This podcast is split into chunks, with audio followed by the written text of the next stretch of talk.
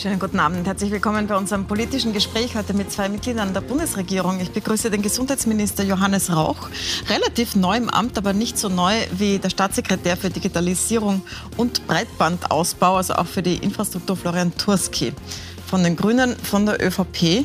Ähm, Sie sind schon ein bisschen eingearbeitet, jetzt nach einiger, doch einigen Monaten. Sie sind ganz neu.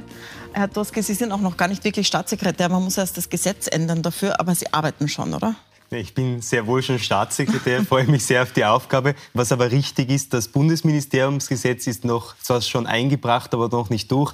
Das heißt, ich bin derzeit noch Staatssekretär ohne Portfolio und die Agenten dieses zusammengefassten Digitalisierung und Breitbandausbau wird mir dann erst zugewiesen durchs Gesetz. Sie sind so ein Überraschungskuh in dieser Regierungsumbildung nach dem sehr überraschenden Rücktritt von zwei Ministerinnen. Ähm, wie haben Sie davon erfahren, dass Sie Staatssekretär werden und was hat Sie dazu bewogen, Ja zu sagen? Ich war ja schon die letzten fast schon Jahrzehnte politisch tätig, von meinem Beginn in der Schülervertretung, immer äh, bei der ÖVP, kenne Karl Nehammer sehr lange und sehr gut. Und an diesem Montag hat er mich dann am Abend angerufen und gefragt, ob ich eben dieses spannende neue Feld Digitalisierung, Breitbandausbau zusammengefasst in einem Staatssekretariat im Finanzministerium übernehmen möchte. Und da habe ich dann auch spontan zugesagt. Lange Zeit zum Überlegen hat man da nicht. Es geht eher um Stunden, oder? Da geht es eher um Stunden. Ähm, ich war also, spontan sogar an diesem Tag in Wien und bin dann einfach bis jetzt geblieben. Und sind geblieben und nie wieder nach Innsbruck gefahren sozusagen? Doch, zweimal war ich schon in Innsbruck.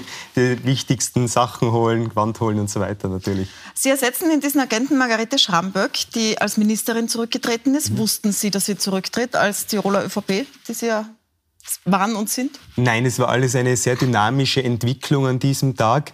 Äh, es ist ganz richtig, einerseits darf ich die Digitalisierungsagenten von Margarete Schramböck übernehmen, mhm. aber andererseits auch von Elisabeth Köstinger kommen die Breitbandagenten dazu. Und das ist eben das Besondere an diesem neuen Staatssekretariat, dass diese Agenten endlich wieder gebündelt werden. Also die Anwendungen werden zusammengefasst eben mit der wichtigen Infrastruktur, dem Breitbandausbau, so dass wir ganz Österreich mit Breitband versorgen können bis 2030. Ich muss Ihnen eine ganz simple Frage stellen, Herr Staatssekretär. Was qualifiziert Sie für diesen Job? Also ich war schon in meinen vergangenen Jahren einerseits natürlich politisch tätig, also habe viel politische Erfahrung sammeln können. Ich habe die letzten fünf Jahre bei Landeshauptmann Günther Platter sehr am Digitalisierungsplan in Tirol mitarbeiten dürfen. Wie versorgen wir ganz Tirol mit dem Breitbandausbau? Wie digitalisieren wir die Verwaltung? Und davor war ich zwei Jahre tätig in einem 3D-Technologie-Startup, das sich mit der Digitalisierung von menschlichen Personen, von Avataren beschäftigt hat. Und da habe ich auch sehr viel Erfahrung sammeln dürfen. Als Ihre Vorgängerin 20 Jahre jahrelang in IT-Unternehmen tätig, bevor sie mhm. Ministerin mhm. geworden ist und hatte es auch nicht leicht. Warum glauben Sie, dass Sie das äh, besser können? Ja, man muss schon dazu sagen, Margarete Schramböck war eine sehr gute Ministerin. Sie hat in den letzten zwei Jahren der Pandemie unglaublich viel geleistet für die österreichischen Unternehmerinnen und Unternehmen in dieser schwierigen Zeit.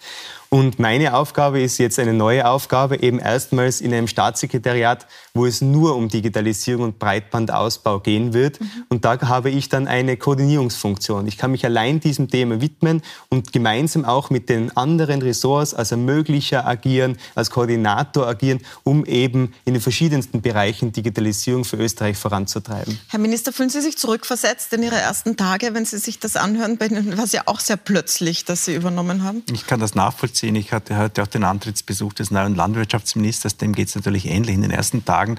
Äh, das ist ein Tsunami, der über einen hereinbricht mit ganz vielen Themen. Äh, aber hm, da muss man durch, das geht auch dann und nach drei Wochen hat man dann die Füße am Boden, also es geht schon. Ja, ich komme noch zurück auf Sie mit Detailfragen, die können wir uns nicht ersparen, auch wenn sie neu sind. Aber Herr Minister, bei Ihnen geht es besonders rund gerade. Ähm, die Maskenpflicht wird ausgesetzt ab Anfang Juni. Die Impfpflicht bleibt ausgesetzt. Beginnen wir mal mit der Maskenpflicht. Das ist das, was jeden betrifft. Du musst die jetzt nicht mehr tragen, nicht in den Supermärkten und nicht in den öffentlichen Verkehrsmitteln.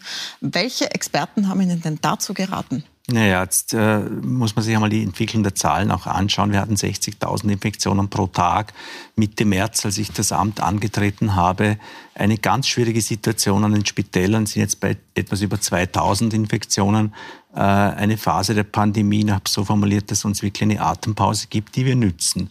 A, um uns auf den Herbst und den Winter vorzubereiten mit einem Variantenmanagementplan und zweitens auch dort die Maßnahmen zu lockern, wo es angezeigt ist. Das haben wir getan. Schrittweise habe ich auch dazu gesagt, das ist eine Pause. Äh, wir gehen davon aus, je nach Situation im Herbst werden wir es wieder brauchen. Aber jetzt im Sommer niedrige Zahlen, gute Zahlen noch in den Spitälern ist es äh, angezeigt, das Aber zu machen. Sie haben ja Expertenkommissionen, nicht mal nur eine. Ähm, eine, die Ampelkommission, die ist ein bisschen, die nicht mehr, die hat damals gesagt, bei 50, bei Inzidenz 50 muss man schon beginnen mit harten Maßnahmen und wirklich drauf zu schauen. Jetzt haben wir 200. Ja, aber das war, die, das war eine völlig andere Virusvariante. Andere Variante. Genau. Aber es ist ja nicht so, dass wir bei Null sind. Und die Vorsitzende der GECO, also der Gesamtkoordinierungskommission, ähm, die eigentlich dazu zuständig wäre, solche Maßnahmen vorzustellen, Katharina Reich, die hat letzte Woche gesagt, sie ist dafür, die Masken beizubehalten über den Sommer. Und dann kommen Sie eine Woche später und sagen, Masken sind weg. Also vielleicht können Sie Ihren äh, erklären, von wem kommt das? Oder ja, entscheiden Sie das alleine? Schon. Nein, oder wie passiert das? nicht. Also erstens ist die Entscheidungsgrundlage immer die Expertise, die Rechtsstaatlichkeit und letztlich auch eine Einschätzung. Mhm. Äh, es gibt auch unterschiedliche Meinungen dazu. Das ist immer so. Und das war in der Pandemie auch immer so. Es gibt von der Expertenseite her zu allen Fragen unterschiedliche Einschätzungen. Und am Ende ist es eine äh, Entscheidung, die auch getroffen wird und verantwortet werden muss von mir gemeinsam in der Bundesregierung. Und wir haben jetzt gesagt, auch entlang der Situation im Handel äh, und, und den Zahlen und der Sommersituation, das ist jetzt gerechtfertigt. Ja, mit dem Hinweis, äh, man sollte tunlichst äh, in Eigenverantwortung auch Maske tragen in Situationen, wo es halt äh, nicht möglich ist, Abstand zu halten. Ich setze da ein Stück weit schon auch auf die Eigenverantwortung und ich habe dazu gesagt, nach zwei Jahren Pandemie müssen wir in einen Modus kommen, äh, mit dem Virus zu leben, mit der Pandemie zu leben, bei abnehmender Tendenz, uns aber vorbereiten auf mögliche äh, mhm. Szenarien im Herbst. Wir müssen einen Umgang damit finden. Und das ist der Weg, den wir jetzt gehen. Jetzt war es aber für einige Betroffene überraschend in den Ländern, besonders Stadtrat Hacker in Wien hat sich bitter beschwert und hat gesagt, es gab zwar Gespräche, aber es war nie die Rede davon, dass in öffentlichen Verkehrsmitteln keine Maske mehr getragen wird. Und er hat wörtlich gesagt, man kann doch bitte das Telefon in die Hand nehmen und mal anrufen und sich abstimmen. Warum haben Sie das nicht gemacht? Das äh, betrachte ich als ein bisschen ein Foul von Peter Hacker, weil ich habe mit ihm mehrfach telefoniert zu all diesen Fragen. Wir haben uns darüber ausgetauscht. Wir haben auch über die Abschaffung der Masken in öffentlichen Verkehrsmitteln gesprochen. Er hat ein bisschen eine, eine andere Haltung vertreten, aber selbstverständlich haben diese Gespräche stattgefunden. Äh, ich nehme das zur Kenntnis. Es ist ein Stück weit dann auch Parteipolitik, die da betrieben wird. Aber ich habe am Ende des Tages auf einer sachlichen Basis zu entscheiden und das habe ich getan.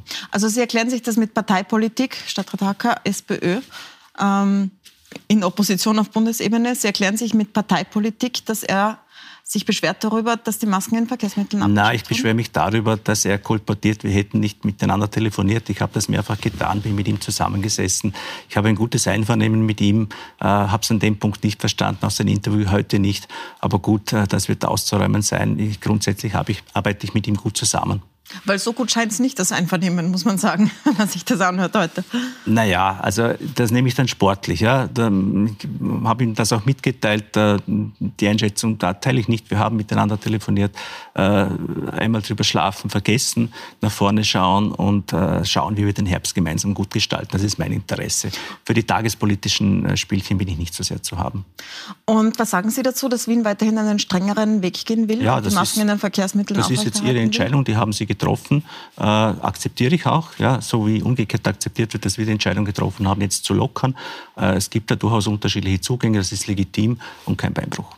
Ich muss da kurz mal rückfragen bei Ihnen, Herr Tuski. Sie, Sie waren Landespolitiker jetzt die ganze Zeit. Sie waren zuständig für die Presse, für Landeshauptmann Platter, haben einen Landesblick und Sie sind auch als Tiroler in die Regierung gekommen. Wir haben eine Westachse, Vorarlberg, Tirol. Aber bei Ihnen hat es wirklich den Anschein gehabt, eine Tirolerin geht, ein Tiroler kommt. Ähm, wie sehen Sie das mit dieser jetzt in der neuen Position, mit diesem Einfluss der Länder und diesen Eigenwegen ähm, der Länder? Ja, ich glaube, das Erste ist, ich glaube, da wird immer sehr viel hineininterpretiert, auch bei Regierungsumbildungen, wie viel Einfluss haben die Länder. Ich glaube, es ist immer gut, wenn für eine gute Diversität in einer Regierung gesorgt ist, zwischen Stadt, Land auch ein entsprechenden Ausgleich gefunden wird. Aber wir interpretieren das nicht rein, sondern das wird ja ganz klar gefordert von den Ländern, dass sie vertreten sind. Das ist ja nicht unsere Interpretation. Ja, in dem, in dem Fall habe ich das nicht so wahrgenommen, auch was meine Person betrifft. Ähm, aber es ist schon richtig, natürlich versuchen die verschiedenen Länder sich auch bestmöglich immer vertreten zu sehen. Aber Herr Tusk, glauben Sie, dass Sie jetzt Staatssekretär wären, wenn Sie nicht Tiroler wären und eine Tiroler Ministerin zurückgetreten wäre? Wäre denn jemand eingefallen, wir nehmen den Herrn Tusk vom Büro Platter? Ja, ich glaube, gerade was, was das betrifft, es sind ja sogar zwei Tiroler nachgekommen. Ich glaube, das zeigt auch, dass die Tiroler Volkspartei und Tirol personell gut aufgestellt ist und da entsprechend gutes Personal vorhanden ist. Also so gesehen wäre das nicht notwendig gewesen. Ich führe das darauf zurück, dass ich Karl Nehammer sehr lange und gut aus meinen verschiedenen politischen Funktionen kenne. Wir haben uns immer irgendwo begegnet, vertrauen uns, kennen einander gut und er kennt meinen, meinen Background, was Digitalisierung betrifft und auch mein Interesse und darauf führe ich das zurück. Was den Weg von Ländern in der Covid-Pandemie betrifft, ich finde den Weg, der jetzt hier gewählt wurde, sehr richtig, auch sehr ehrlich zu sein, zu sagen, wir können nicht sagen, genau wie es im Herbst weitergeht, aber wir sind vorbereitet. Es kann auch sein, dass die Maske wieder kommt und dass Wien einen mhm. eigenen Weg bei dieser Pandemie geht. Das haben wir ja schon die letzten Monate öfter beobachtet. Zur ja. Rolle der Länder vielleicht einen Satz noch. Äh, oder als Tiroler nur deshalb da zu sein, weil er Tiroler ist. Äh, ich habe die Erfahrung gemacht, das spielt dann ab dem Zeitpunkt, wo jemand in der Regierung ist, keine Rolle mehr, weil alle für ganz Österreich arbeiten, das gesamte Bundesgebiet im Auge haben und schon versuchen, das große gemeinsame Ganze zu sehen. Wobei ich gehört habe, dass Sie mehrmals die Woche mit dem Landeshauptmann Platter telefonieren, das werden Sie nicht mit allen Landeshauptleuten, oder? Ja, natürlich haben wir einen speziellen Bezug und natürlich in den ersten Tagen hat er sich auch dafür interessiert, wie es mir geht. Ich war schließlich über vier, fünf Jahre hinweg sein mhm. engster Mitarbeiter. Ich glaube, das ist logisch. Aber der Bundesminister hat ganz recht. Es verschiebt sich nachher ganz schnell und man hat nachher auch ganz schnell ganz Österreich natürlich im Blick. Natürlich bis jetzt war mein Fokus für ganz Österreich, äh, für ganz Tirol, äh, war auch mein Fokus gegenüber dem Landeshauptmann. Jetzt ist mein Fokus auf Österreich und in der Regierung von Karl Nehammer. Ähm, kommen wir zum Herbst, weil Sie es jetzt ein paar Mal angesprochen haben. Sie bereiten sich auf den Herbst vor. Ähm, da ist mal als erstes die Impfpflicht. Die ist mhm. genau dafür eingeführt worden eigentlich, um auf den nächsten Herbst vorbereitet zu sein. Das war immer die Argumentation. Es geht nicht um jetzt, also damals im Februar, sondern es geht um den nächsten Herbst, weil bis Oktober müssen alle drei Stiche haben. Dazu müsste man bei denen, die keinen haben, jetzt beginnen. Als Sie zum Antrittsinterview bei mir waren, da haben Sie gesagt, im Mai werden Sie evaluieren und Sie trauen sich durchaus zu, da die Impfpflicht scharf zu stellen, wenn das notwendig ist. Ähm, jetzt haben sich seither nicht ja. sonderlich viele geimpft, also eigentlich keine. Ja. Also, äh, warum kommen wir jetzt ohne aus? Mhm. Zunächst, ich äh, stütze mich auf die Argumentation der Impfpflichtkommission. Es ist keine Ausrede, sondern ist so, weil dort von der juristischen Seite zwei Leute drin sitzen und von der medizinischen fachlichen Seite zwei Menschen drin sitzen. Und die Entscheidungsgrundlage ist, ist ein schwerer Eingriff. Die Durchsetzung der Impfpflicht ist ein schwerer Eingriff in die persönliche Freiheit.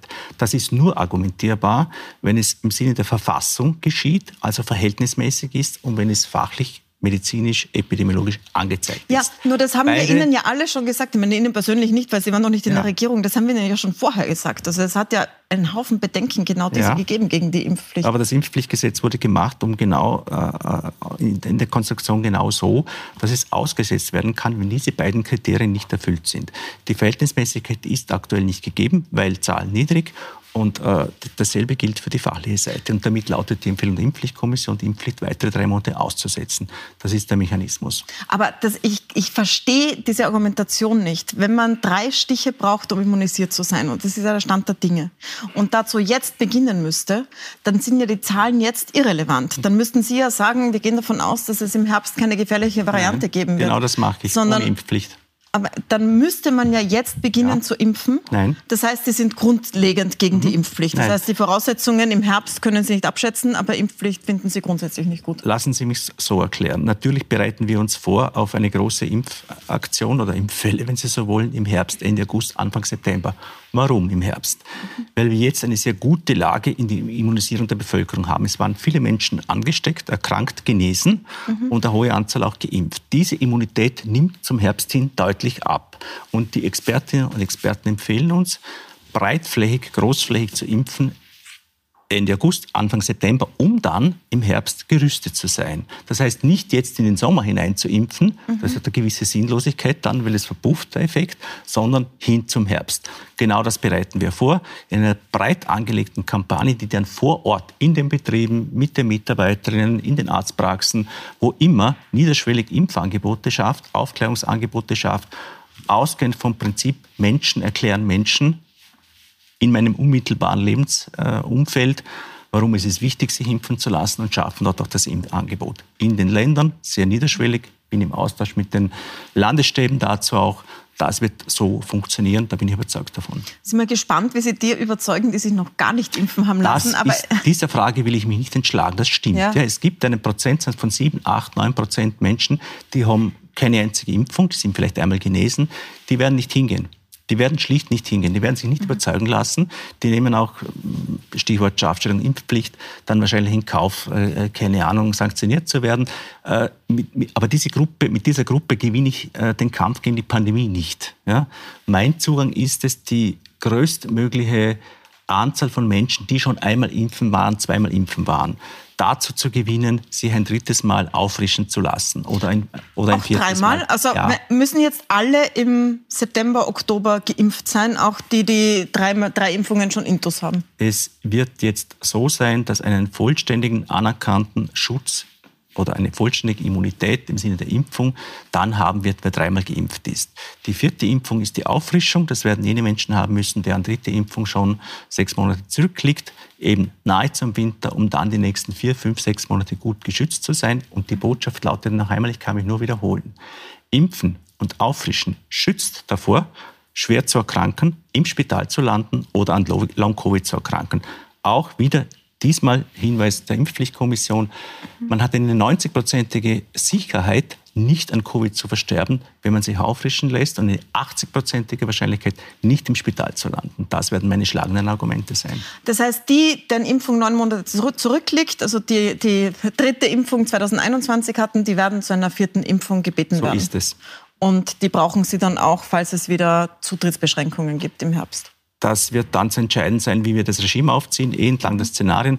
Aber jedenfalls lautet die Botschaft, äh, dann im Herbst möglichst nahe an einer hoffentlich milden Herbstwelle äh, mhm. sich auffrischen zu lassen. Haben Sie nicht Angst davor, in einen nächsten Herbst zu schlittern, wie schon zweimal? Also, wenn ich also beim ersten Herbst, da wusste man es noch nicht sehr ja. gut. Beim zweiten Herbst haben dann alle gesagt, so bitte das zweite ja. Mal. Und jetzt hat man halt den Eindruck, so mit diesen, wir, wir gehen wieder in so einen freien Sommer, das ist für alle sehr mhm. schön, alle freuen sich mhm. drüber. Aber an Ihrer Stelle hätte ich schlaflose Nest Nein. Nächte. Also wenn ich Angst hätte, wäre es sowieso falsch am Platz. Mhm. Ja. Wir sind sicher besser vorbereitet äh, als noch vor einem Jahr, weil wir die Planungen für den Herbst schon vor Wochen begonnen haben, auf ganz vielen Ebenen. Ja. Und entlang der Szenarien, äh, die wir sozusagen auch europäisch abgecheckt haben und uns anschauen, was passiert jetzt gerade im Winter auf der Südhalbkugel, welche Varianten äh, mhm. greifen dort Platz, uns im Detail vorbereiten äh, und sicher gut gerüstet in diesen Herbst gehen werden. Herr Minister, man will ja nicht von noch neuen Krankheiten hören, aber jetzt kommen die Affenpocken daher. Ähm, es gibt auch schon Fälle in Europa, nicht so wenige. Was ist da der Plan? Gibt es einen Plan? Äh, also ich beziehe mich jetzt auf die Expertinnen und Experten und würde bitten, da keine Panik zu verbreiten. Es gibt ein Stück weit da Entwarnung. Es sind die Ansteckungswege vollkommen andere. Es ist die Ansteckungsgefahr eine völlig andere viel geringere. Die Anzahl der Fälle ist eine wesentlich geringere. Und ich bitte darum, da jetzt nicht äh, in Panik zu, zu verfallen. Wir beobachten das sehr genau, sind im Austausch mit allen europäischen Staaten. Wir haben bisher, glaube ich, einen bestätigten Fall in Wien, mehr nicht. Ja, äh, und die Botschaft lautet auch von allen auf der europäischen Ebene, das ist gut beherrschbar. Wir sind darauf vorbereitet. Es ist jetzt auch die Absonderung, äh, das Absonderungsgesetz gemacht äh, worden. Quarantäne 21 Tage. Alle Vorsichtsmaßnahmen laufen bis hin zur Beschaffung von Impfstoffen. Wir sprechen gleich noch über die Pflegereform. Das war das große Ding dieser letzten Wochen, wo einige Fragen offen sind. Und wir sprechen auch noch über Ihre Pläne, vielleicht noch nicht im Detail, weil sie ja recht neu sind. Aber ich hätte doch gern Ihre Richtung, die Sie einschlagen wollen. Wir sind gleich wieder da. Bleiben Sie dran.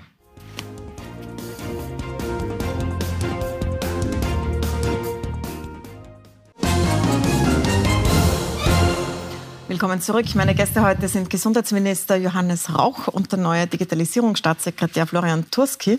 Wir waren gerade bei der Impfung. Herr Minister, könnten Sie noch mal in Kürze sagen, wann soll sich wer jetzt impfen lassen? Ich versuche es in zwei Sätzen. Es gibt eine Empfehlung der Europäischen Kommission, auch unseres Impfgremiums, alle über 80 jetzt auffrischen. Also die sollen jetzt den die vierten Stich jetzt, nehmen? Äh, zur Auffrischung gehen.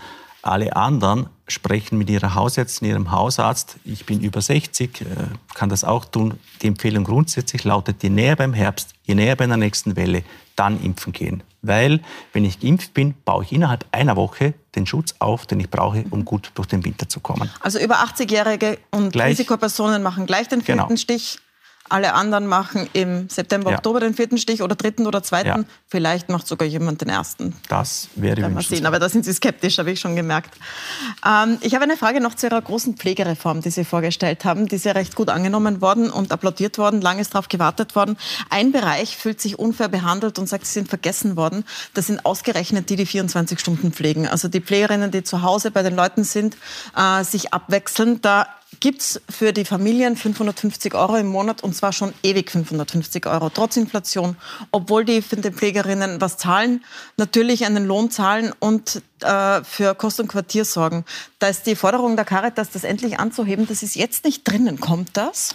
Doch, es gibt ein Geld für die Valorisierung der Zuschüsse mhm. in der 24-Stunden-Betreuung. Das ist auch ein wichtiger Bereich, weil auch eine tragende Säule äh, das ist allerdings auch Aufgabe dann auf der Sozialpartnerebene, die Details zu verhandeln. Mir ist schon klar. Aber was sagen Sie zum Vorwurf, dass Sie sagen, wir sind vergessen worden? Nein, das stimmt nicht. Sie sind nicht mhm. vergessen worden. Es gibt ein Geld dafür, dort die Anpassung noch vorzunehmen. Natürlich äh, muss man sich überlegen, braucht es dort insgesamt mehr Unterstützung? Braucht es eine Sicherstellung auch der Qualität äh, der Pflege dort, der Arbeitsverhältnisse? Weil das gestehe ich zu, dass natürlich oft Frauen sind, die unter sehr prekären Bedingungen arbeiten. Aber da ist die Branche, die in diesem Bereich tätig ist, selbst sehr bemüht, auf mhm. die Qualität zu achten, auf die Arbeitsbedingungen zu achten. Da sind meines Wissens die schwarzen Schafe, werden da wirklich sozusagen auch selber sanktioniert. Trotzdem baut das ganze System darauf auf, dass Frauen aus dem Osten Europa, wo das Lohnniveau niedriger ist, herkommen, ihre Kinder zu Hause lassen, zwei Wochen hier sind, dann wieder nach Hause fahren.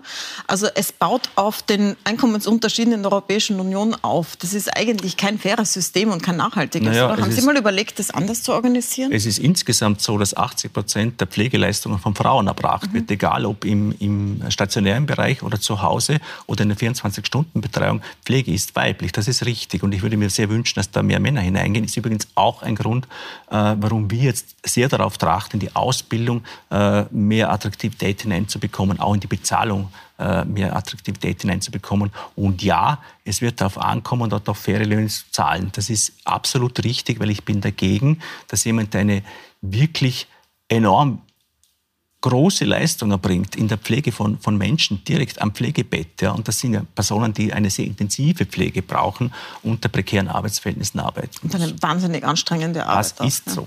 Ja. Ähm, mach mal einen brutalen Schwenk zur Digitalisierung. Es gibt viele Schnittbereiche bei Ihnen zwischen Gesundheit und Digitalisierung. Aber ich möchte mal eine grundsätzliche Frage stellen, Herr Tuski. Ähm, die große Frage in der Digitalisierung ist, ob Europa überhaupt das überlebt. Wir haben eine sehr starke Digitalisierung in den USA und sehr mhm. viele der mhm. Geräte und der Software, die wir nutzen, von Facebook, YouTube über Google kommen aus den USA und wir haben eine sehr stark wachsende in China. Immer mehr kommt auch aus China und die sammeln Daten wie verrückt auf beiden Seiten. In Europa gibt es fast nichts dazu. Ähm, jetzt hat Ihre Vorgängerin ja versucht, das anzugehen. Zum Beispiel für den Handel, um gegen Amazon bestehen zu können, das Kauf aus Österreich zu schaffen. Wir wissen alle, wie krachend das gescheitert ist. Aber es war der Versuch da. Welchen Versuch werden Sie starten oder was ist Ihre Strategie?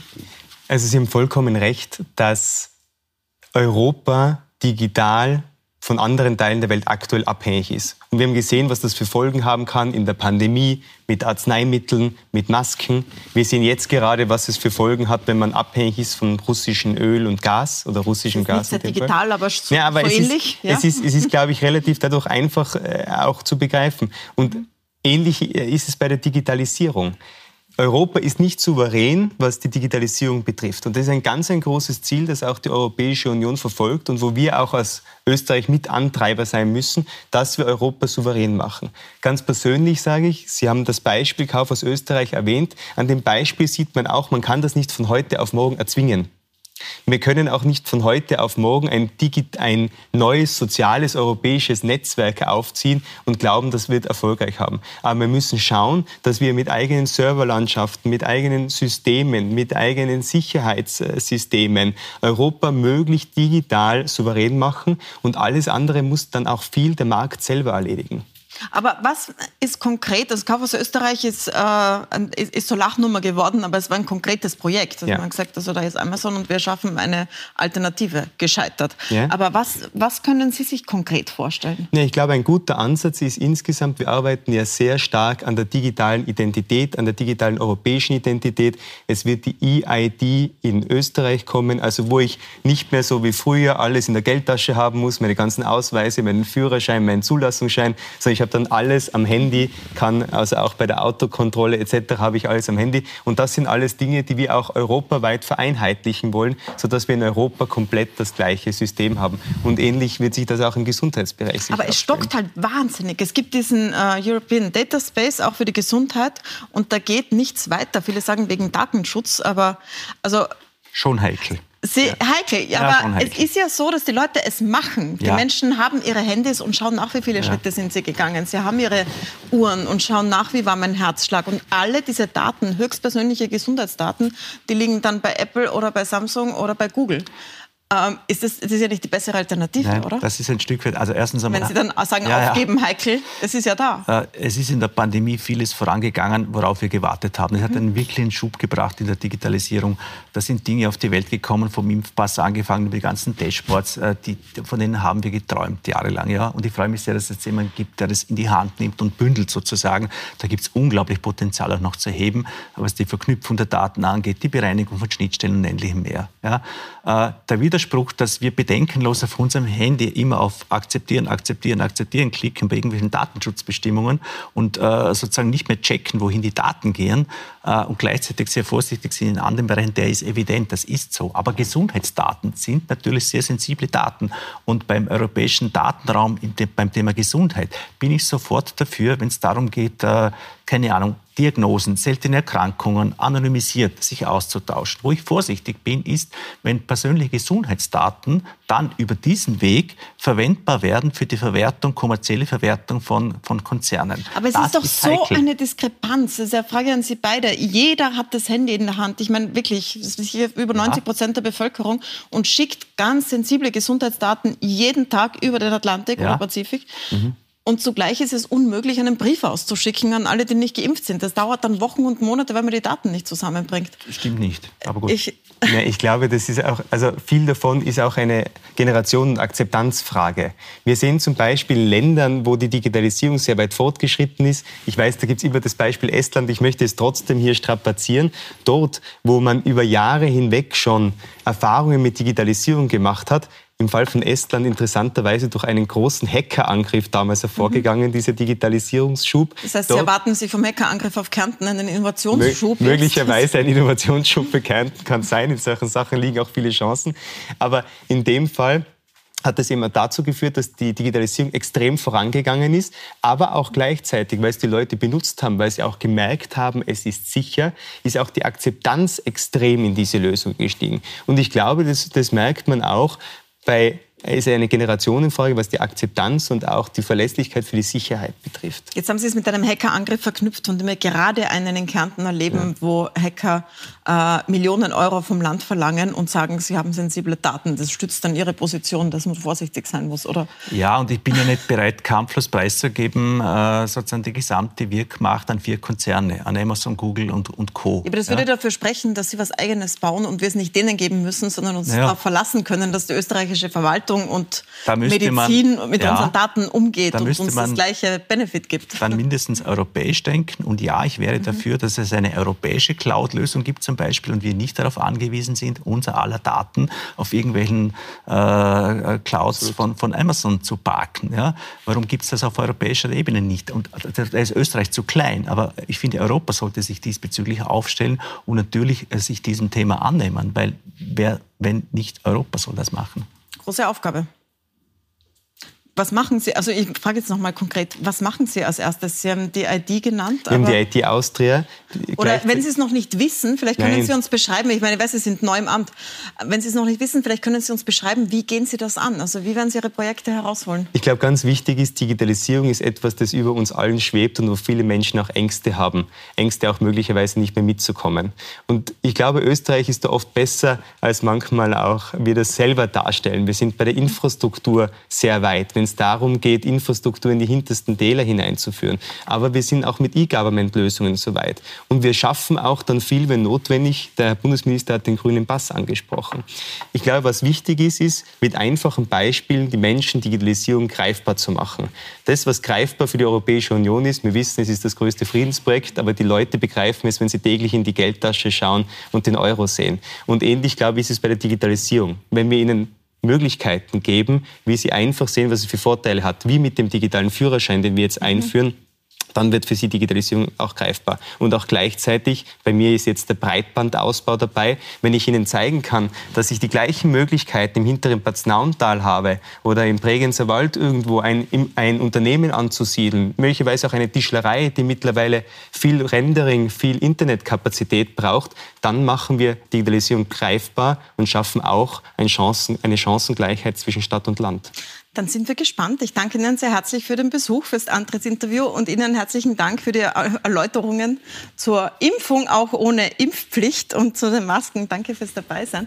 Bei uns geht es weiter mit den Insidern. Wenn Sie diese Sendung nochmal sehen wollen, auf Puls24.at, auf Seppen und als Podcast gibt sie wie immer nochmal zum Nachsehen und zum Weiterempfehlen. Und ich übergebe jetzt an Gundula Geiginger.